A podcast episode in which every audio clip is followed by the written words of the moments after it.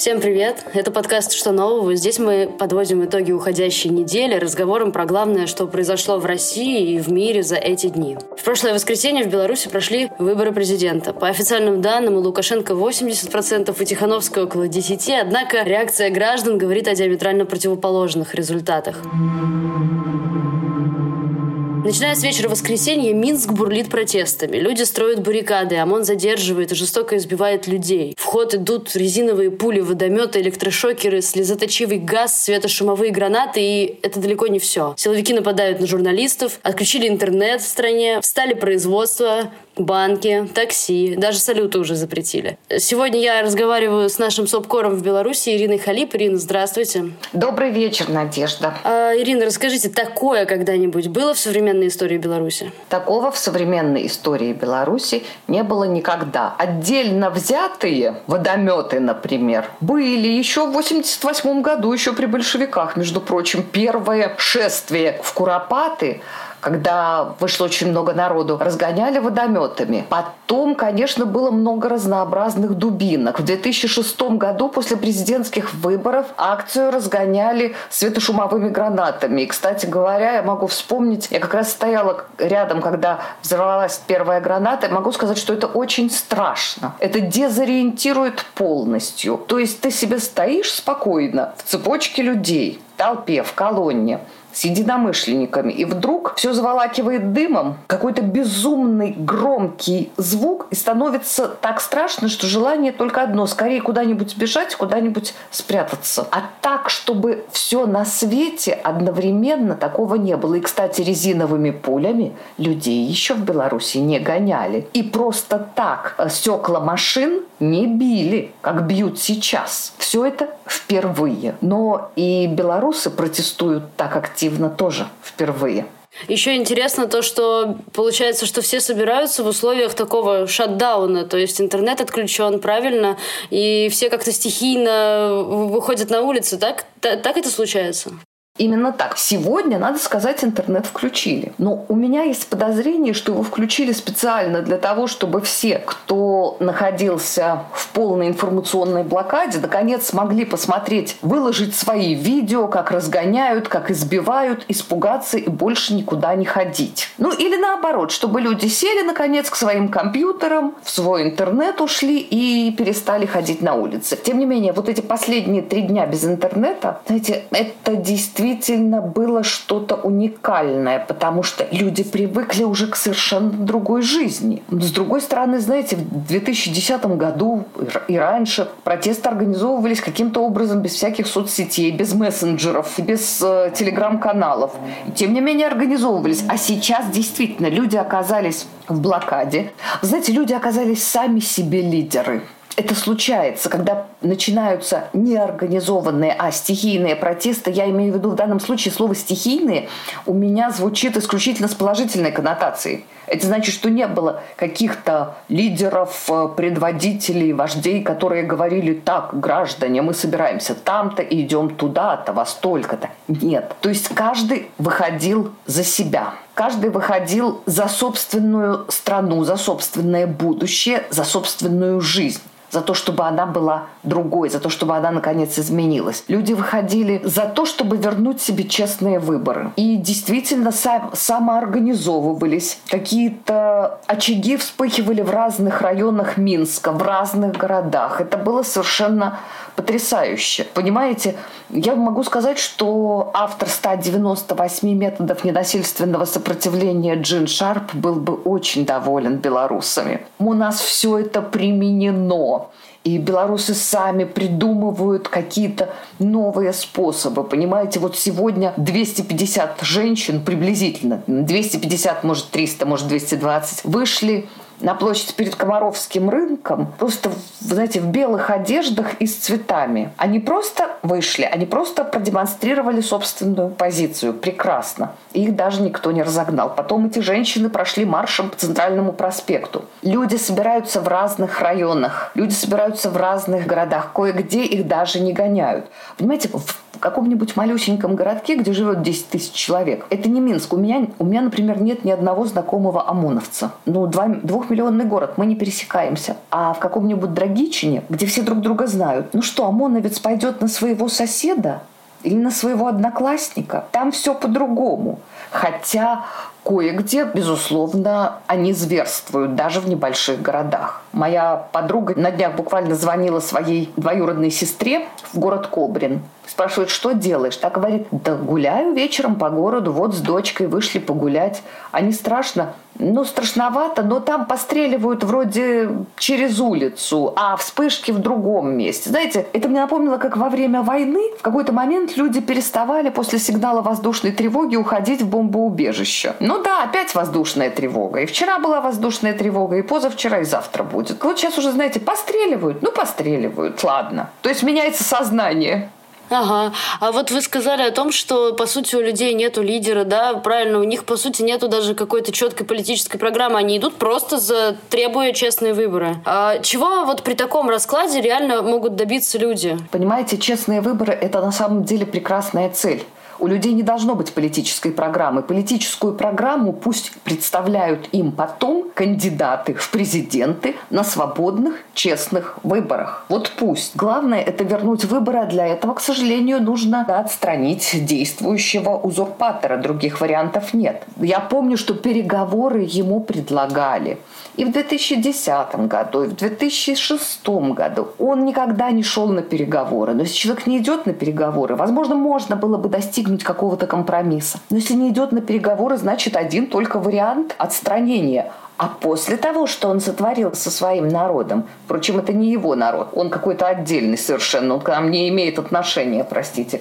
Ну, теперь уже все, теперь уже без вариантов и без переговоров. Теперь уже только отстранение и привлечение к ответственности за все, что сделал. Понимаете, я сегодня буквально разговаривала с нашим с вами главным редактором Дмитрием Муратовым, и он мне сказал, что он смотрел все эти видео разгонов ОМОНовских. Он мне сказал, ты знаешь, наш московский ОМОН – это дети по сравнению с вашим. Беркут – это дети по сравнению с вашим. Ваши звери такие, что просто кирдык. Человек лежит на улице избитый, мимо бегут ОМОНовцы, ни один не пробежит мимо, обязательно каждый пнет еще ногой под ребра лежащего человека. То есть их натаскивают неизвестно в каких питомниках питомниках. Понимаете, бойцовых собак ведь в разных питомниках могут натаскать по-разному. Одни будут убивать, а другие просто валить на землю. По поводу вот как раз к, в тему комолодцев у меня вопрос. А вот какова вероятность, что они вдруг начнут как-то массово опускать щиты? Знаете, опущенные щиты – это прекрасный, очень красивый, очень эффектный образ. На самом деле это не сигнал капитуляции. Опущенные щиты – это нормальное положение строя,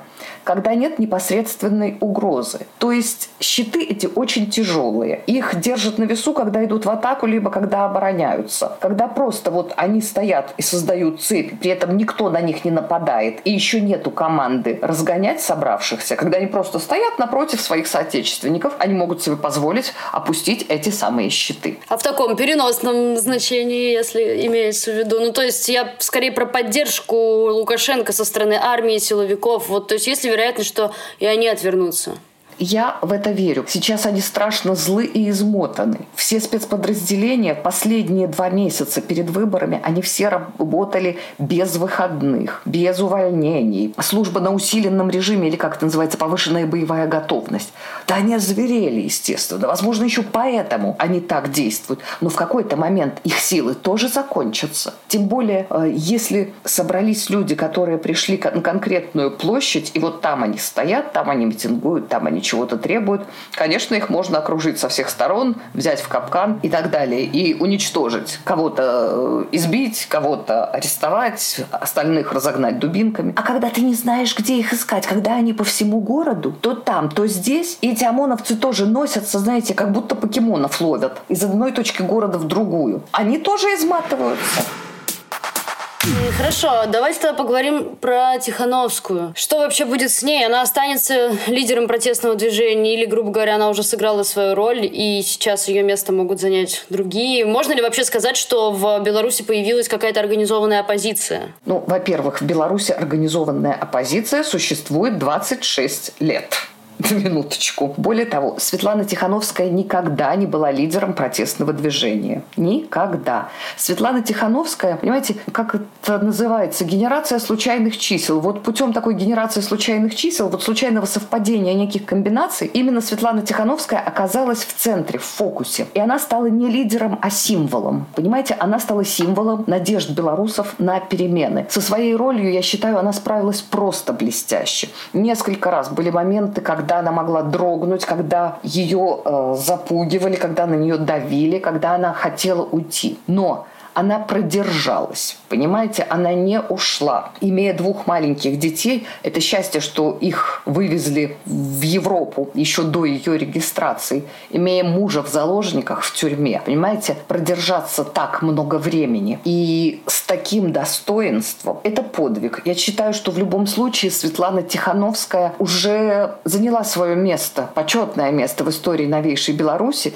Про нее еще непременно будут писать в учебниках истории, про нее, конечно же, снимут голливудское кино. Возможно, ее сыграет Анджелина Джоли, потому что типаж очень подходящий. И я вам скажу, все белорусы безумно благодарны ей за то, что она это сделала. Но на уличных протестах никто не ждал, что Светлана Тихановская присоединится. Это уже другие люди, это уже другие лидеры, баррикадные лидеры. Условно говоря, на каждой баррикаде свой лидер, и это очень здорово. Эти люди, я не сомневаюсь, войдут в будущее правительство, которое должно логически быть переходным, вот этим самым переходным шагом от диктатуры к свободным выборам. В промежутке должно действовать именно это коалиционное правительство, в которое, я надеюсь, войдут лидеры протестов. Когда я сейчас смотрю видеоролики, я вижу этих ребят, потрясающих, от отважных, красивых, креативных. Да мне просто плакать хочется от умиления, честное слово.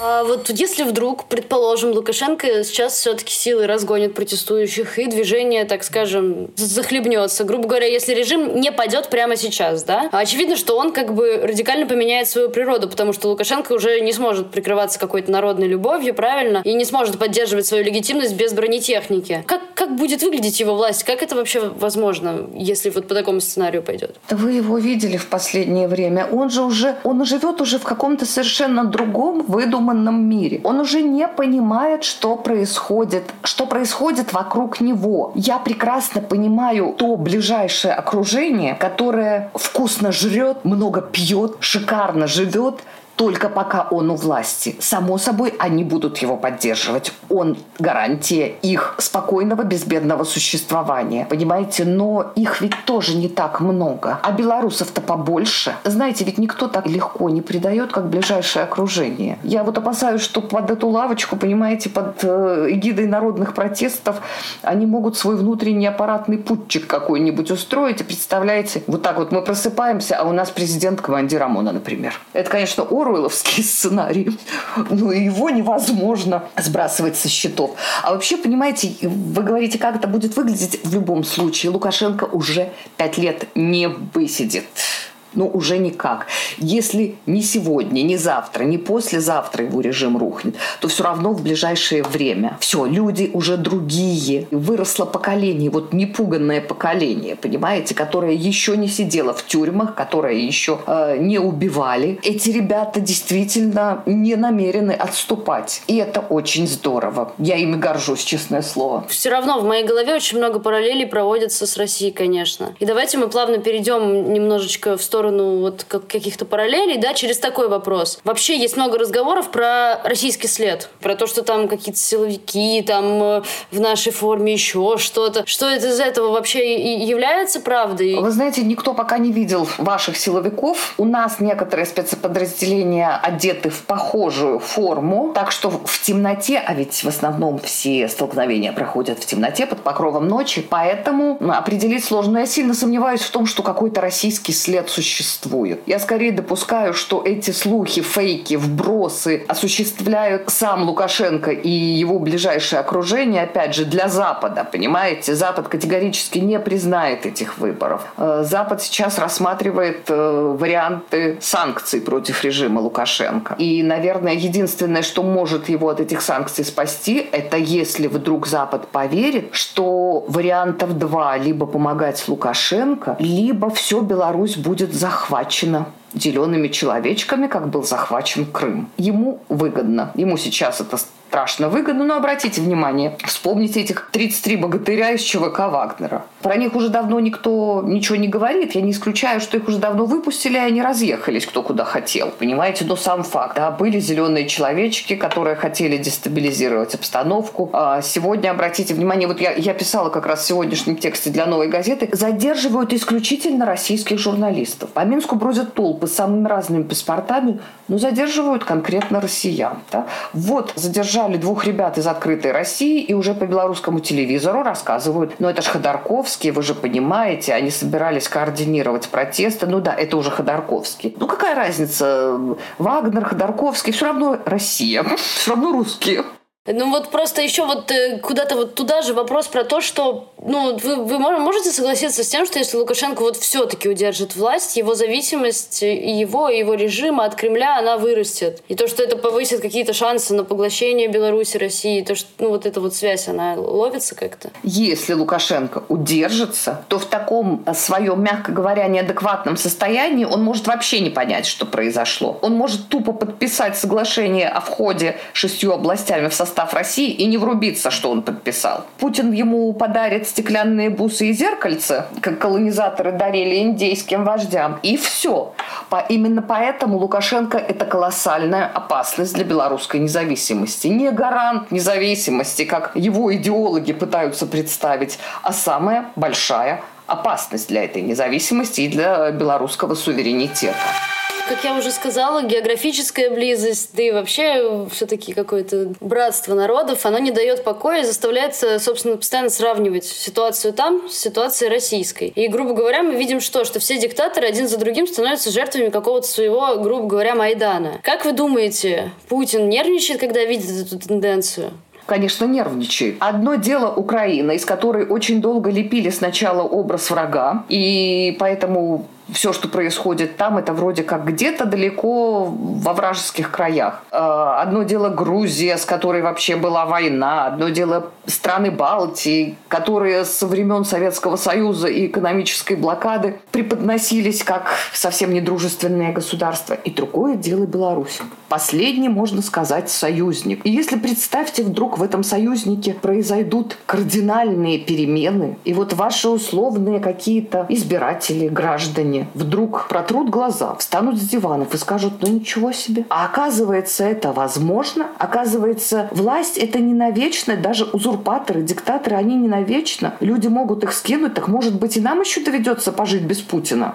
Зачем? Чтобы россияне об этом думали и даже предполагали такие возможности. Да еще после обнуления. То есть вы считаете, что реакция на ситуацию в Беларуси будет примерно такая же, как было с украинским Майданом, когда тогда в 2014 году на народ тоже пошел. Вот сейчас э, тоже будет подъем, и, и, наверное, до 24 года, может быть, еще и не досидит Путин? Я очень на это надеюсь. Но мне кажется, что сначала перемены произойдут в Беларуси, а после этого в России. Вот почему-то мне это, я даже не могу объяснить, это уже некое интуитивное понимание, что хронологический порядок будет именно таким. Беларусь будет свободной, и Россия будет свободной. Это в любом случае произойдет. Ирина, спасибо вам за такой разговор. Жить хочется после после этого. Будем жить, Надежда.